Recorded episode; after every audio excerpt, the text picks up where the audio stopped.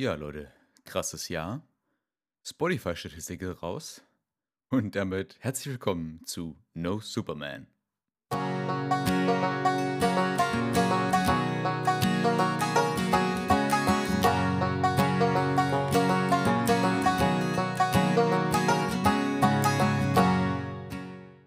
Einen wunderschönen guten Tag zusammen. Herzlich willkommen. Schön, dass ihr wieder am da, äh, wieder da am, am, am da seid. Ja, moin, guten Tag. Schön, dass ihr wieder am Start seid. Hier zum kleinen No Superman Podcast. Dem Podcast, in dem ich über mein Leben philosophiere und äh, erzähle, wie furchtbar mein Studium ist. oh Gott, was ein Einstieg. Ähm, ja, und das bringt mich direkt zum ersten Thema des heutigen Podcasts, nämlich den äh, Spotify-Statistiken. Denn äh, das haben viele von euch mit Sicherheit bekommen. Und äh, wir auf der, Creator-Seite kriegen das auch, die Spotify-Statistiken. Ähm, ist halt nur von Spotify, jetzt nicht von, von Apple oder sowas in der Art. Das heißt also da keine Ahnung, wie viele Hörer ich wirklich habe. Aber zumindest von Spotify habe ich die Statistik bekommen und auch eben diesen Jahresrückblick, den ihr für eure Musik hören und Podcast hören bekommen habt und ich eben als Creator, wie viele Leute mir folgen und so weiter. Und da muss ich sagen, bin ich wirklich positiv überrascht, wie krass dieser Podcast letzten Endes doch abgeht, in Anführungszeichen, für die Größe des Projekts. Ich meine, ich bin jetzt bei ähm, neun Folgen oder so. Und ich glaube, das hier müsste die zehnte sein. Ich muss gleich nochmal nachschauen, wenn ich die Folge dann hochlade. Aber dafür hört ihr echt fleißig was mich überrascht, weil eigentlich ist das ja so ein unidirektionales Ding. Also ich quatsch hier einfach ins Mikrofon rein, was mich so beschäftigt und ob ihr das hört oder nicht, ist äh, mir als dem Ersteller eigentlich äh, sekundär, weil es geht nur darum, meine, meine Gedanken loszuwerden. Aber es freut mich, dass das Anklang findet und dass, dass ihr diesen Podcast hört. Das ist, das ist cool, das motiviert mich, hier weiterzumachen. Und ich werde auch im echten Leben tatsächlich inzwischen angesprochen, dass ich doch mal wieder eine neue Folge machen soll. Also Leute, das ist für euch. Herzlich willkommen. Ähm, und los geht's. Also, äh, für heute habe ich zwei Themen, die ich besprechen werde. Einmal das Pflegepraktikum, das ich jetzt schon lange mal besprechen wollte, und dann den Lernplan fürs Physikum, der jetzt begonnen hat und schon seit einigen Wochen am Laufen ist. Aber erstmal ein paar Worte zum Pflegepraktikum. Wie ihr alle wisst, muss man im Medizinstudium im, äh, in der Vorklinik bzw. vor der Vorklinik, aber spätestens bis zum Physikum sein Pflegepraktikum absolviert haben. Drei Monate auf einer Station, äh, unentgeltlich tätig sein und sich rumkommandieren lassen und äh, die, die größte Drecksarbeit machen und das Pflegesystem so ein bisschen kennenlernen. Und das habe ich jetzt inzwischen hinter mich gebracht. Da war ich, glaube ich, gerade bei der letzten Folge im äh, letzten Pflegepraktikum drinne. Da bin ich in die Nachtschicht, glaube ich, gegangen. Nicht ganz sicher, aber ich, ich glaube, so war es. Meine Herren, die letzte Folge ist ja doch auch schon ein bisschen her inzwischen. Und darüber wollte ich einfach mal mit euch reden. Über das Pflegepraktikum, wie das so war und ähm, da muss man ja sagen, war ich in zwei unterschiedlichen Stationen. Also man kann sich diese drei Monate aufteilen in entweder dreimal einen Monat oder äh, man macht alle drei Monate am Stück oder man macht das so wie ich das gemacht habe, erst zwei Monate da und an einen Monat da. Und die ersten zwei Monate war ich in der Psychiatrie tätig. Und da ist mir Corona relativ gut in die Hände gespielt, weil üblicherweise ist es so, wenn du in der normalen Psychiatriestation bist, so wie ich es war, auf einer Subakutstation, dann zählt das eigentlich nicht als zwei Monate, sondern äh, es, es wird die Zeit, die man absolviert, wird halbiert. Wenn man also drei Monate am Stück eintragen lassen will, müsste man eigentlich ein halbes Jahr dort arbeiten. Aber durch Corona war es jetzt so, dass diese Zeit, die ich da gemacht habe, dass ich die voll angerechnet bekomme, mit so einem kleinen Wisch, den ich damit einreiche, in dem es steht, okay, alles klar, du hast komplett pflegerische Tätigkeiten gemacht und so weiter. Und dann, dann zählt das. Und äh, die zwei Monate in der Psychiatrie waren wirklich klasse. Also ich, ich, mochte das, ich mochte das sehr gerne. Klar, das, das, das, frühe Aufstehen in der Frühschicht ist immer furchtbar. Ich glaube, für alle ist das furchtbar, aber das ist so eine Sache, an die muss man sich früher oder später irgendwie gewöhnen. Und ähm, ja, in der Spätschicht war dann standardmäßig auch so ein bisschen weniger zu tun und die Spätschichten waren insgesamt ein bisschen entspannter.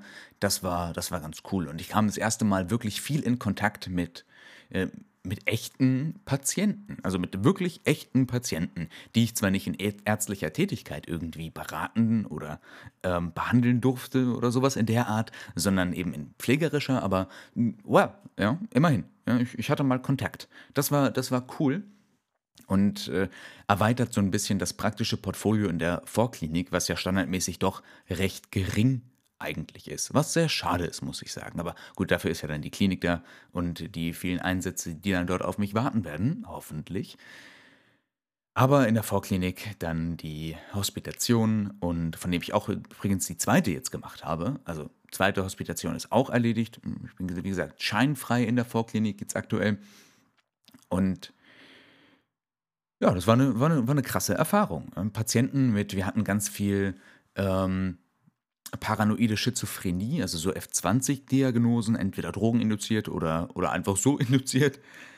Und das war, das war crazy, mit den Leuten äh, zu, zu, reden. Also ich kann ja mal vielleicht so die eine oder andere Geschichte raushauen, was für ein Schlagpatient da war. Also das waren keine Patienten, denen es, denen es körperlich besonders schlecht ging. Ich meine, ab und zu war da auch mal was dabei, dass ich Leute zum Zahnarzt begleitet habe oder mit denen zum MRT gegangen bin oder sowas in der Art. Und äh, wir hatten auch einen Patienten im Rollstuhl, der musste dann tatsächlich ein bisschen gepflegt werden und, und geduscht werden, aber so der Klassiker, Leute aufs Klo bringen, Leute, ich sag mal salopp, den, den Arsch abwischen, das habe ich da nicht gemacht. Da war ich auch, um ehrlich zu sein, recht dankbar drüber. Aber die Leute, die da waren, die hatten natürlich psychische Probleme, die nicht zu unterschätzen sind. Und ähm, ein Patient, äh, den fand ich besonders skurril, der äh, war so einer aus, aus Amerika, der hatte so einen lustigen amerikanischen Akzent und der hat immer erzählt, dass jeden Sommer ähm, kommen, so, kommen so Würmer, so, also so, so, Würmer, ja, die in ihm wohnen würden. Und ähm, daraufhin hat er sich aufgekratzt überall am ganzen Körper. Und hat dann natürlich logischerweise viele offene Stellen gehabt. Und diese offenen Stellen waren dann für ihn der Beweis, dass äh, diese Würmer tatsächlich, wenn er schläft, nachts aus ihm herauskommen und ihn irgendwie befallen. Und er hat dann angefangen, sich mit Insektiziden zu behandeln und so. Und dadurch wurden diese Wunden noch schlimmer. Also wilde Geschichte.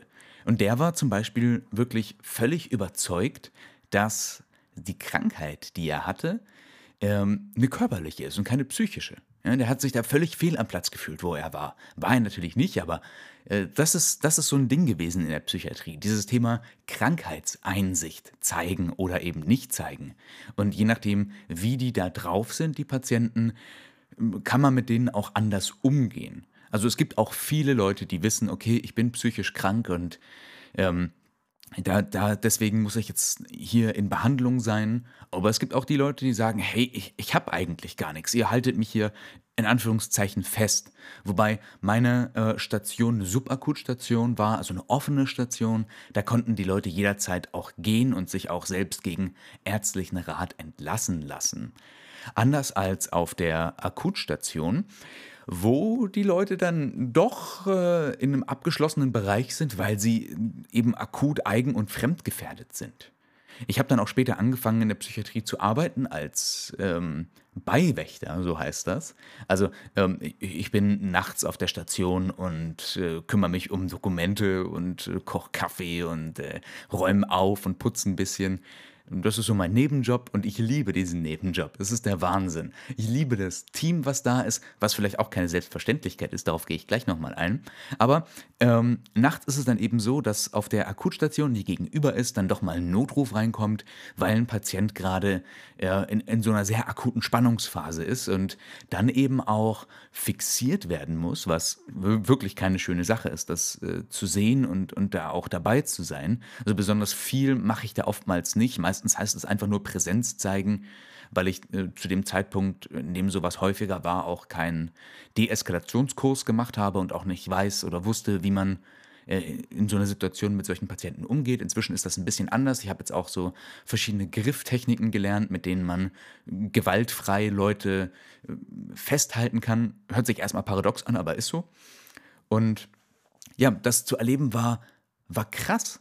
Also das war, das war richtig, richtig crazy. Ja? Leute in Isolationszimmer zu sperren. Also nicht die klassische Gummizelle, die man sich vielleicht vorstellt. Ja? Sowas gibt es nicht, aber eben Isolationszimmer. Und das ist auch der Wahnsinn, was die Leute für, für Kraft entwickeln und was für, oh Gott, was für Schreie aus denen rauskommen. Meine Herren. Also äh, da, da erlebt man was. Aber man erlebt eben auch, und das ist der schöne Aspekt, also wir haben, ähm, warum sage ich das? Wir haben ganz viele Drehtürpatienten, ähm, sagt man ja so salopp. Also Leute, die rausgehen und, und wieder reingehen äh, in, in zwei Wochen. Also diese, diese chronifizierten Patienten, das haben wir da ganz viel. Aber es gibt eben auch die Fälle, wo Leute kommen und denen geht es ganz, ganz furchtbar und man begleitet die über eine gewisse Zeit und ähm, hilft denen bei der Medikation und man unterhält sich mit denen, man spielt mit denen mal eine Runde Schach. Und dann sieht man, dass es denen im Laufe der Zeit besser geht. Zwar nicht kontinuierlich, es gibt immer diese Momente, wo es dann mal eine Woche wieder schlechter ist, aber auf die lange Zeit geht es denen dann besser. Und das ist wirklich schön zu sehen, ähm, wie die wieder in ihr Leben steppen. Also sehr, sehr cool. Ja, was ich erzählen wollte mit, mit dem Pflegepersonal. Ich habe mich mit meinem Team wirklich gut verstanden, Klopf auf Holz, dass das so funktioniert hat. Das ist, wie gesagt, keine Selbstverständlichkeit. Ich kenne da auch Horrorstories von anderen Kommilitonen, die da wirklich ganz, ganz mies behandelt werden. Von der ja, Stereo, äh, Stereotypen äh, Schwester Rabiata, die auf ihrem Stuhl sitzt und äh, den ganzen Tag nichts anderes macht, als sich darüber beschweren, dass die Schüler nicht genug Kuchen mitbringen und dann die Pflegepraktikanten durch die Gegend scheuchen, äh, noch und nöcher und die absoluteste Drecksarbeit machen lassen. Das war bei mir wirklich zum Glück nicht so. Also ich bin mit den, mit den äh, meinen Kollegen in der Psychiatrie, mit den examinierten Leuten bin ich super zurechtgekommen. Ähm, man hat da relativ schnell irgendwie eine Ebene gefunden, auf der man sich, äh, oder ich habe mit ihnen eine Ebene gefunden, mit der man sich wirklich gut unterhalten kann und auch gut zurechtgekommen ist. Und darüber bin ich sehr dankbar. Ja, und äh, wie gesagt, Psychiatrie ist eine Erfahrung, ist jetzt nicht so das klassische, ähm, was man sich unter einem Pflegepraktikum vorstellt, aber für die Leute unter euch, die das noch machen möchten, die vielleicht überlegen, Medizin zu studieren, und das irgendwie interessant finden, schaut da mal vorbei. Das ist eine ganz andere Art von Patientenversorgung, die wirklich spannend ist. Außerdem hatte ich die Möglichkeit im Pflegepraktikum Blut abnehmen zu lernen, was eine sinnvolle Sache ist zu können. So, weil in der Vorklinik gibt es, ich glaube, einen, also man, man lernt das theoretisch über dieses AL-Plus-System und dann macht man einmal so ein an der, an der Puppe und an sich gegenseitig Blut abnehmen, aber das war's. Also meine Freundin zum Beispiel hatte bis dahin noch gar nicht so viel Blut abgenommen, einmal bei mir, aber ansonsten nicht so sehr. Äh, also in ihrem Pflegepraktikum, sie hatte ja auch ihre, zwei, ihre drei Monate gemacht. Und ich hatte die Möglichkeit auf der Station, ähm, das hat auch die PJler entlastet, ich glaube, das hat die auch sehr gefreut, äh, dass ich das machen durfte. Und durch diese mehrfach tägliche Blutentnahme lernt man das wirklich gut und inzwischen fühle ich mich auch sehr sicher dabei. Klar ist da noch Luft nach oben, aber ich habe das mal gelernt und das ist mal eine, eine ernst, ärztliche Tätigkeit, die, äh, die ich jetzt kann, die mir auch keiner nehmen kann mehr. Das ist pretty nice. Außerdem habe ich dort äh, meine ersten EKGs geschrieben. Wir haben so ein mobiles kleines EKG-Gerät, das wird dann äh, durch die Gegend gefahren auf die Station, wo es gebraucht wird und dann äh, klebt man da seine Elektroden auf und schreibt eben eine EKG. Das war auch für mich cool, das mal machen zu können. Mein erstes eigenes EKG schreiben. Äh, hört sich auch komplizierter an, als es vielleicht ist. Ne? Ich meine, letzten Endes nehme ich da dieses Ding, äh, verkabel und, und drück auf los, aber hey, ich durfte mal irgendwie was Ärztliches machen. Äh, das war cool, das hat Spaß gemacht. Und am Schluss hat man irgendwie ein diagnostisches Verfahren, mit dem man was anfangen kann. Und ich habe dazu beigetragen. Also das hat mich gefreut. Insgesamt also Psychiatrie, spannendes Fach, spannend das zu erleben. Ich durfte vieles machen und ich musste auch nicht so viel in Anführungszeichen Drecksarbeit machen. Wer es noch nicht hat, ist auf jeden Fall eine Empfehlung wert. Psychiatrie, wirklich cooles, spannendes Fach, interessante Patienten mit interessanten Geschichten. Also langweilig wird einem da nicht. Und äh, die, den, den letzten Monat, den habe ich ja jetzt erst vor kurzem gemacht in der Schönheitsklinik in Heidelberg. Und das war, ähm, war überraschend, sag ich mal. Das war wirklich überraschend, weil äh, in, der, in der Klinik, in der ich war, auch sehr, sehr viel Orthopädie gemacht wird. Also äh, ganz viel Wirbelsäule zum Beispiel. Manchmal auch eine Hüfte, aber das meiste wirklich äh, Wirbelsäule dann oder eben plastisch-ästhetische Chirurgie. Und ähm, ich, ich, dachte, das ist vielleicht so ein 10% Anteil Orthopädie, aber war es gar nicht, sondern äh, wirklich fast 50-50. Das heißt, die Leute, die dann auch wirklich eine große Operation hinter sich hatten, die äh, mussten auch entsprechend versorgt werden. Also auch den Bereich habe ich jetzt kennengelernt. Leute aufs Klo bringen. Ja, ähm, ist vielleicht banal für den einen oder anderen. Für mich war es das zu dem Zeitpunkt nicht. Und ich habe das da erlebt. Das war auch äh, interessant mal gemacht zu haben. Ja, Blasenkatheter wechseln oder so. Äh, das das habe ich alles ähm, in der Psychiatrie nicht gemacht. Das konnte ich dann dort machen. Aber auch jetzt nicht in so einem Ausmaß, dass ich nur von, von einem Toilettengang auf den nächsten stolper, sondern ähm, in, in, einem gesunden Ausmaß, bei dem ich sagen muss, war cool, das zu machen, aber hat mich jetzt nicht, ich hatte keinen Überdruss. Und ansonsten habe ich in der, ähm, in der Schönheitschirurgie relativ viel Leuten Eis gebracht und dann war meine tägliche Aufgabe eigentlich zweimal am Tag mit meinem Wägelchen durch alle Zimmer zu fahren und die äh, Vitalzeichen zu messen. Also auch hier der Klassiker, Blutdruck messen, ähm, Temperatur und so weiter und mit den Patienten auch mal einen kleinen Schnack zu halten. Und hier habe ich was anderes erlebt. In der Psychiatrie ist es ja so, dass man mit den Leuten ganz ähm, gesondert reden muss irgendwie, weil äh, ich habe es ja eben mal Leute, ne, Thema Krankheitseinsicht und so weiter, dann wird die äh, lässige Frage nach, wie geht es Ihnen heute, die man sonst vielleicht stellen würde, äh, kann ganz schnell zu einem Problem werden, weil es den Leuten oftmals psychisch nicht gut geht. Ne? Deswegen sind sie da. Aber in der äh, Schönheitsklinik war es dann so, dass ich mit den Patienten immer so ein kleines, äh, so ein kleines Pläuschen gehalten habe und habe die kennengelernt und wie geht's denen? das, war, das war spannend, da mal äh, so ein bisschen ähm, Patienten zu haben, die psychisch stabiler waren, mit denen man auch ein vernünftiges, richtiges Gespräch führen konnte, während man parallel Blutdruck gemessen hatte oder Temperatur oder, ähm, oder die Medis gebracht hat oder so.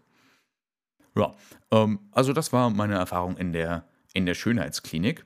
Ähm, wir hatten ganz viele Leute aus, ähm, ja, so, so, so Südosteuropa, ähm, ganz viele Leute aus, aus Ägypten oder so, auch ähm, mit denen man dann relativ viel Englisch gesprochen hat, ganz viele Leute, die Arabisch gesprochen haben, auch das so eine Sache. Ähm, die, die sprachen dann auch kein Englisch. Wie verständigt man sich dann mit denen? Im besten Fall hat man einen Dolmetscher, der das übersetzen kann, aber wenn nichts geholfen hat, dann holt man sein Handy raus und geht dann auf Google Translator und äh, sagt, was man haben will. Meistens waren es solche rudimentären Sachen, ne? die sagten dann halt, äh, okay, ich brauche irgendwie Painkillers, Painkillers. Und dann, dann, wusste ich schon Bescheid. Ich meine, Painkillers ist jetzt nicht arabisch, aber äh, ihr wisst, was ich meine. Manchmal haben sie ja noch äh, so ein paar äh, Symptome geäußert, die sie dann eben äh, übersetzt haben auf Deutsch und das hat mit Händen und Füßen irgendwie funktioniert. Da bin ich mal gespannt, wie das in Zukunft mit mir sein wird oder bei mir sein wird, mit Patienten, mit denen man sich nicht nativ irgendwie verständigen kann, sondern eben mit Händen und Füßen und trotzdem eine, eine gute Behandlung anbieten möchte. Da ja, gucke ich mal, was so die Zukunft bringt. Äh, Schönheitsklinik also insgesamt auch gut, ja, äh, nicht zu viel zu tun. Ich musste jetzt nicht äh, wie der letzte Arsch auf jede Klingel rennen, sondern konnte mich auch da mit dem Pflegepersonal ganz gut ähm, connecten und ich hatte meinen Aufgabenbereich irgendwann und wusste, was zu tun ist und konnte mich da gut einleben. Und ich durfte mit in den OP. Äh, zweimal. Einmal bei einer relativ großen Rückenoperation, die ging 10 oder 12 Stunden. Das war richtig wild. Die Patientin hatte eine Skoliose, junge, junge Dame.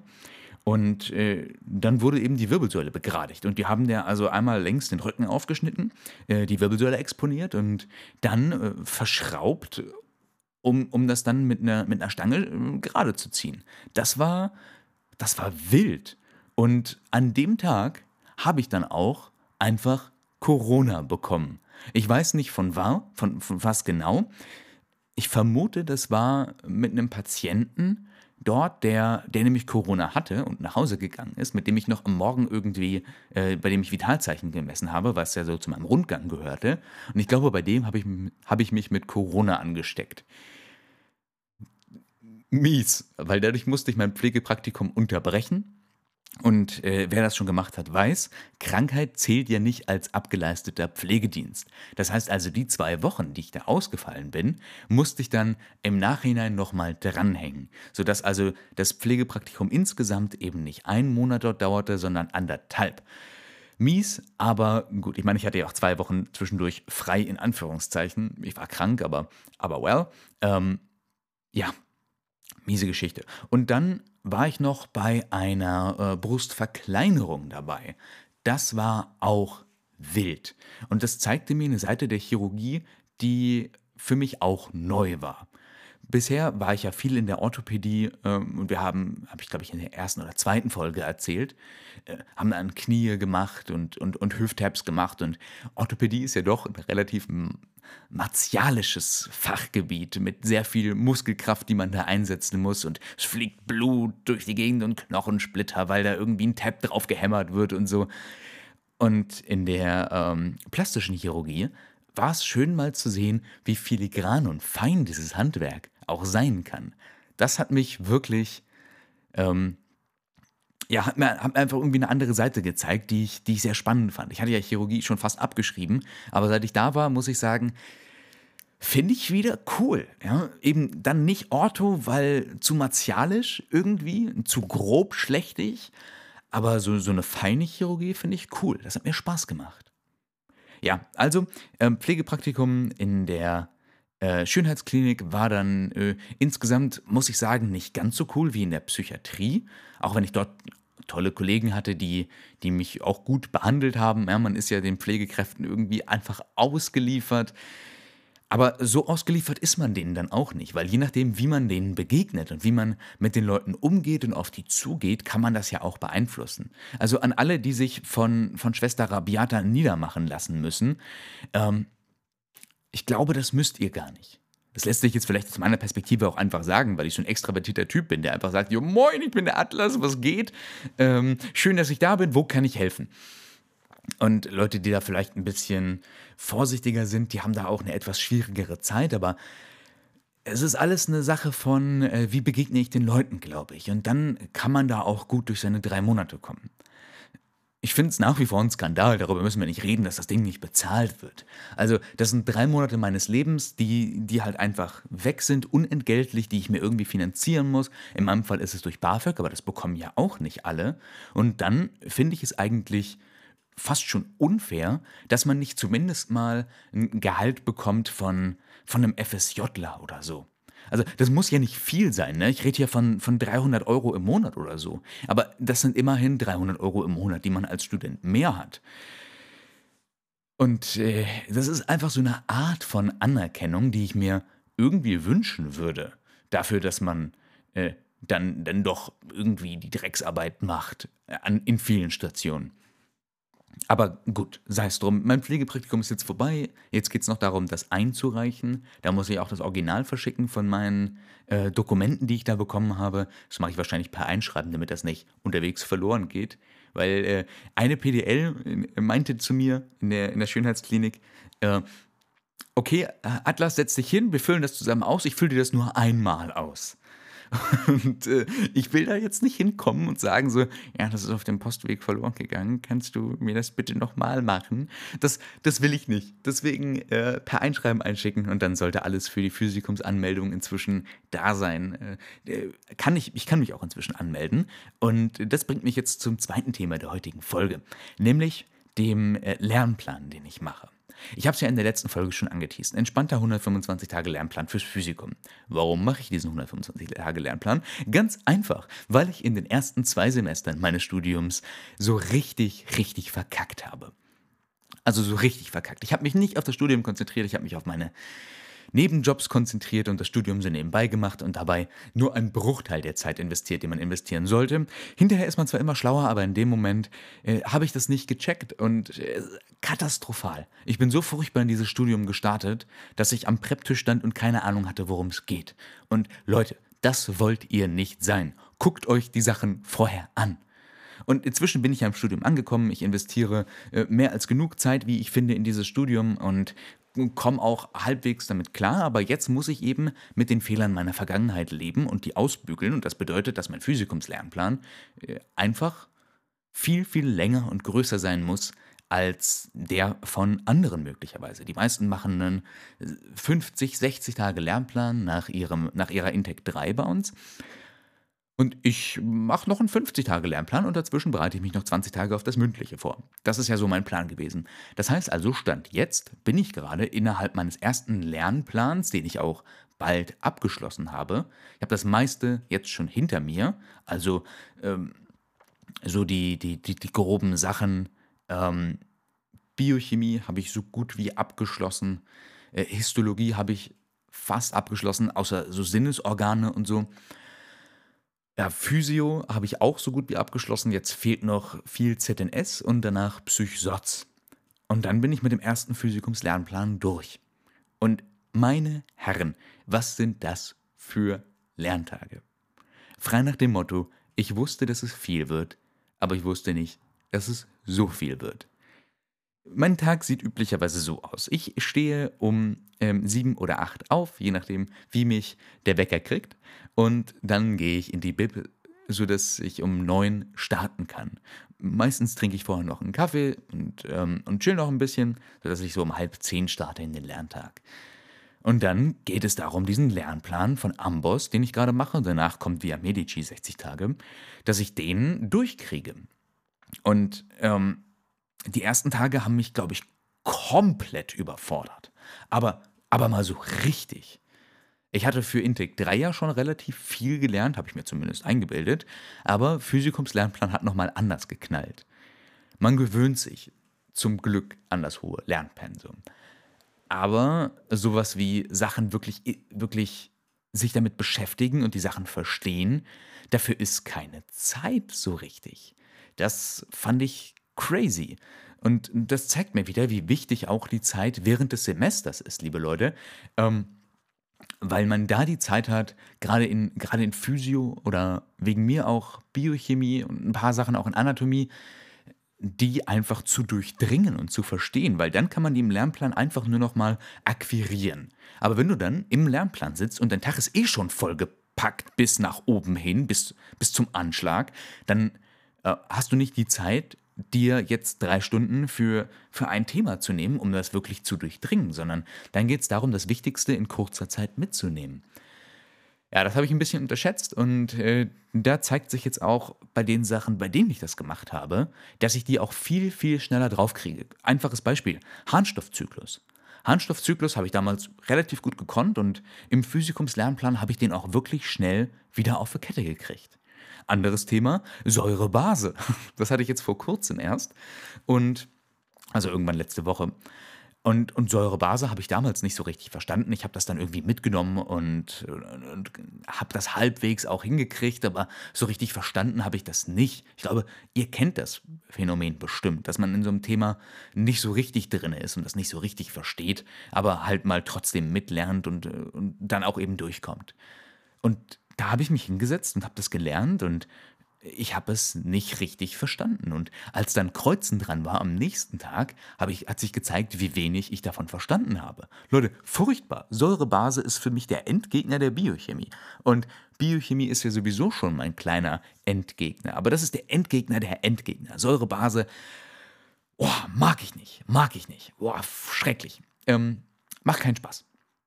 Naja. Ähm, ja, und jetzt stehe ich bald vorm Ende des ersten Lernplans. Die äh, Tage, die vorgesehen sind, um äh, Examina zu kreuzen, werde ich nicht machen. Dadurch spare ich mir ein bisschen Zeit ein, die ich jetzt auch über die Zeit verloren habe und kann dann ins, äh, in, in die mündliche Vorbereitung gehen, um dann im Januar mit meinem 60-Tage-Lernplan zu starten. Eine Sache, die ich aus diesem ersten fast abgeschlossenen Lernplan inzwischen mitnehme, ist, dass ich mir Puffertage einplanen muss. Ich habe ja wirklich gedacht, naiv wie ich bin, du lernst einfach von Montag bis Sonntag durch und dann wieder von Montag bis Sonntag durch. Das funktioniert, lasst es euch sagen, zumindest für mich, zwei, maximal drei Wochen. Danach ist man kaputt. Also ausgebrannt wie der Baumbestand. Ich, man, man muss Lern- und Puffertage einbauen. Äh, äh, also äh, Pausentage meine ich, nicht Lerntage. Man muss Pausen- und Puffertage einbauen. Äh, sonst, sonst, sonst klappt man irgendwie zusammen und kommt nicht klar auf sein Leben. Man will ja dann auch mal ein bisschen was machen, noch nebenbei.